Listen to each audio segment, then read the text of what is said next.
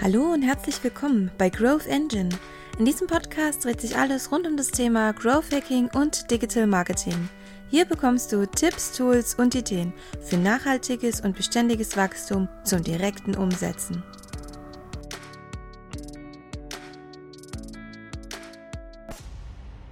Ja, herzlich willkommen, liebe Leute. Heute ein richtig geniales Thema wieder mal, ähm, was ich schon länger nicht mehr auf dem Schirm hatte, nämlich Positionierung, Positionierung in Verbindung mit Growth Hacking, mit Digital Marketing und was alles nicht da noch dazugehört im Bereich des gesamten Positionierungsthemas, weil das ist ein Riesenthema und ich habe heute als lieben Kollegen und Gast bei mir in Mario Meyer. Herzlich willkommen, lieber Mario, und ich würde gerne auch das Wort gleich an dich übergeben stell dich einmal ganz kurz, wenn du es schaffst, ja, ähm, in einem Satz einmal vor, was du genau machst. ja, äh, hallo, grüß euch. Mein Name ist Mario Meyer und ich bin Unternehmens- und IT-Berater und helfe Kunden bei der Digitalisierung und Automatisierung von Marketing- und Vertriebsprozessen. So, ein Satz. Ja, super. Ja, da hat, was, da hat jemand was gelernt in Sachen Positionierung und wie man das verpackt in einem Satz. Das merkt man schon, dass der Mario ein bisschen eine Erfahrung hat. Ja, sehr gut. Und ähm, ich würde das gerne jetzt einmal so aufgreifen, das gesamte Thema der Positionierung. Und lieber Mario, eine Frage mal. Was geht dir durch den Kopf oder was verstehst du genau in Positionierung für Unternehmen? Ja, super Sache. Positionierung ist extrem wichtig. Ähm, ich habe dazu ein Beispiel. Ich muss ehrlicherweise sagen, ich weiß jetzt gerade nicht, wer der, äh, wer, der, wer der Urheber des, äh, des, okay. des Beispiels ist, aber ich erzähle es jetzt trotzdem, ja. trotzdem zu. Ich habe ich hab damals gelernt im Studium, dass man quasi Positionierung als einen Baum bezeichnen äh, muss. Und es gibt eigentlich nur zwei Player auf diesem Baum, die eine Chance haben, richtig gut zu performen oder auch okay. zu überleben.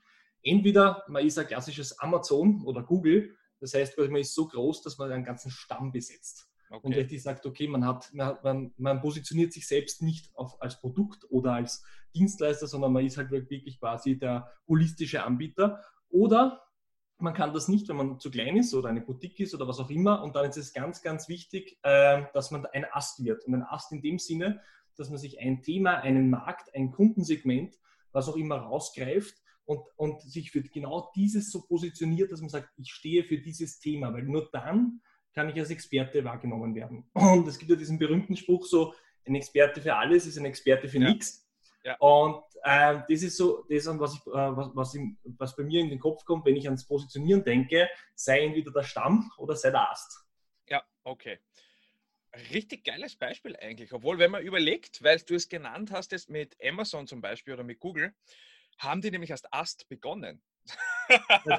Und wurden zum Stamm. Also das ist wurden zum Stamm. Ja, genau. Äh, richtig cooles Thema und ähm, ich finde das wirklich sehr, sehr gut, vor allem mit der derzeitigen Situation, in der wir uns ja ähm, alle irgendwie befinden, wo natürlich Innovation vorangetrieben wird. Es gibt die Themen der Digitalisierung und und und. Es gibt ja sehr viele Marktmitstreiter und so weiter.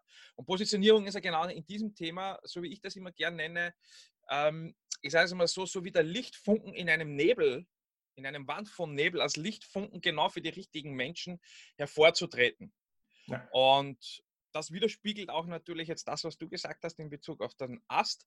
Und ich würde mal gerne wissen von dir, weil eigentlich diese Geschichte erzählt ja auch das Warum dahinter. Warum ist Positionierung wichtig, damit du eigentlich ja auch sichtbar wirst für die richtigen, ähm, für die richtigen Menschen, sage ich jetzt einmal, für die richtigen Kunden und Interessenten.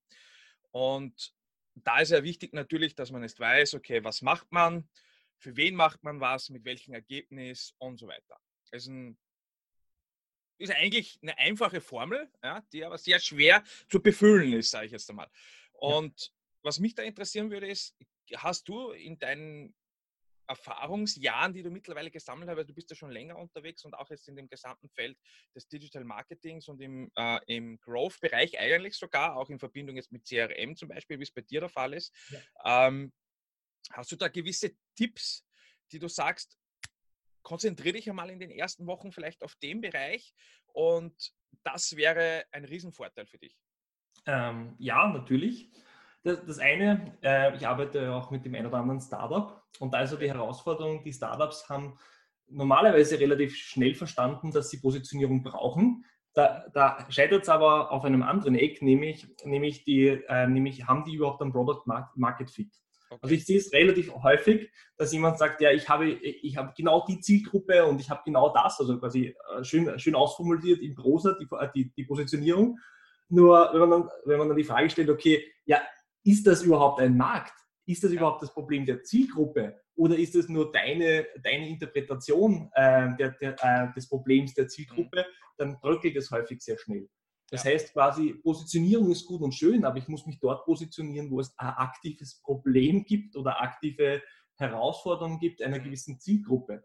Und das ist eigentlich das, das, der, der Kern von Positionierung aus meiner Sicht, ist zu verstehen, was ist das Problem oder die Herausforderung des Kunden. Es ist komplett egal, wer dein Kunde ist. Ja. Hauptsache, du verstehst ihn und du verstehst, was sein Problem ist. Wenn ich jetzt zum Beispiel, äh, wenn ich jetzt zum Beispiel hergehe mit meinem Digitalisierungsthema und ich, mein, und ich targetiere nur Hightech-Unternehmen, die sowieso, äh, sowieso schon äh, quasi komplett äh, häufig digitalisiert und automatisiert sind, dann werde ich dort, werde ich dort quasi den Hebel, den ich erreichen kann, der wird nicht recht groß sein, der wird nicht recht mhm. stark sein. Wenn ich jedoch jetzt, da wie ich sehr stark mache, mich auf, mich auf Mittelständler konzentriere, die, die, die, die eher Probleme oder Herausforderungen haben mit der Digitalisierung, äh, da ist natürlich meine Wirkungskraft, mein Hebel viel größer und da habe ich auch eine viel stärkere Position. Und da kommt ja auch Positionierung her von dem Wort Position, dass ich hergehe und sage, okay, wie stark ist meine Position gegenüber des Kunden, wie viel Value kann ich ihm bringen, welchen Nutzen und welches Problem kann ich ihm lösen. Das ist so, so für mich der Kerntipp des Ganzen. Was ich noch, was ich, was ich noch als Tipp äh, sagen kann, wenn ich gerade noch in der Findung bin der Position, ist ja. Interviews. Ich, super, äh, super Tipp.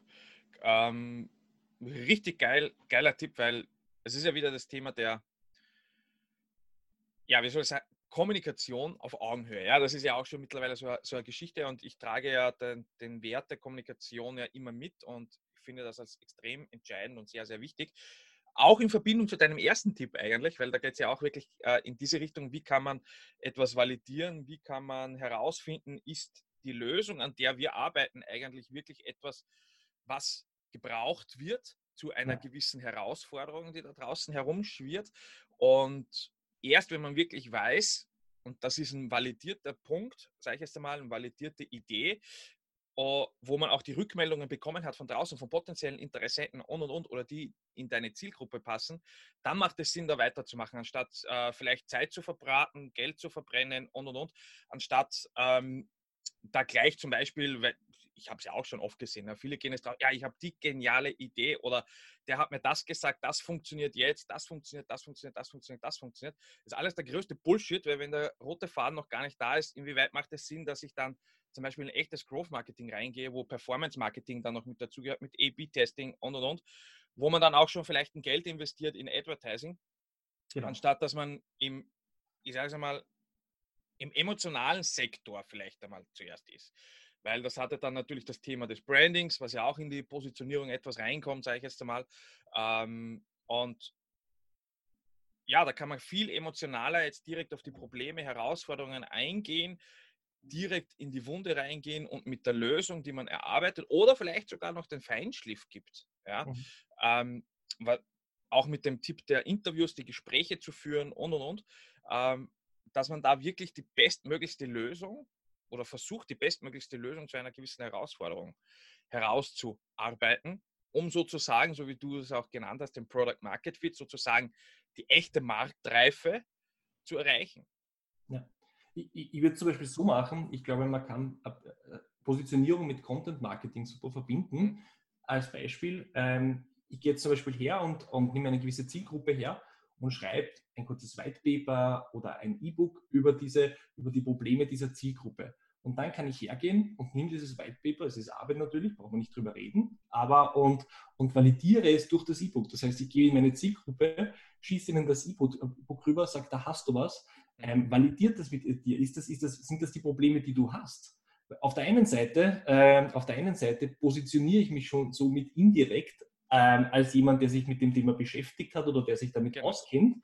Und auf der anderen Seite kriege ich auch noch direktes Feedback, quasi, ob das tatsächlich die Probleme sind und wenn ja oder wenn nein, welche, äh, welche Probleme sie da, äh, auf der anderen Seite haben. Und das ist so für mich ein super kleiner Tipp, den man noch machen kann.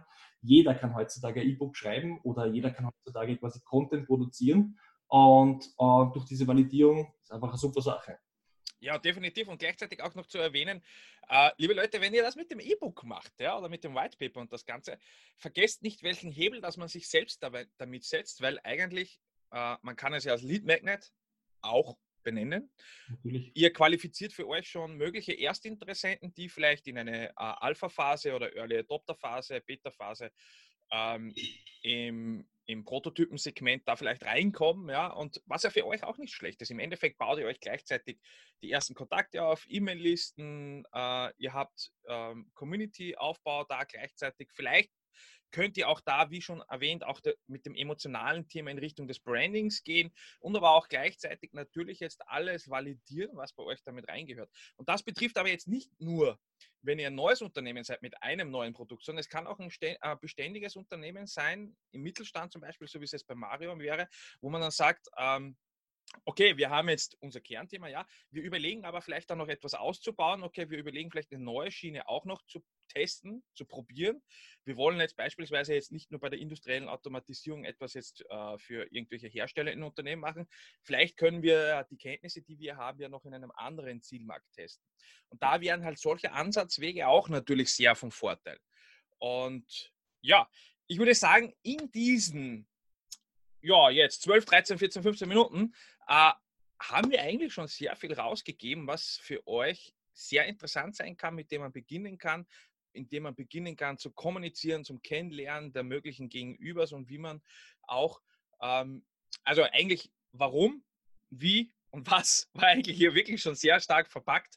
Äh, also wie man zum Beispiel auch nennt, das Why, How, What-System von Simon Sinek zum Beispiel, äh, ist hier sehr gut schon verpackt. Also macht euch Gedanken dazu in Richtung der Positionierung.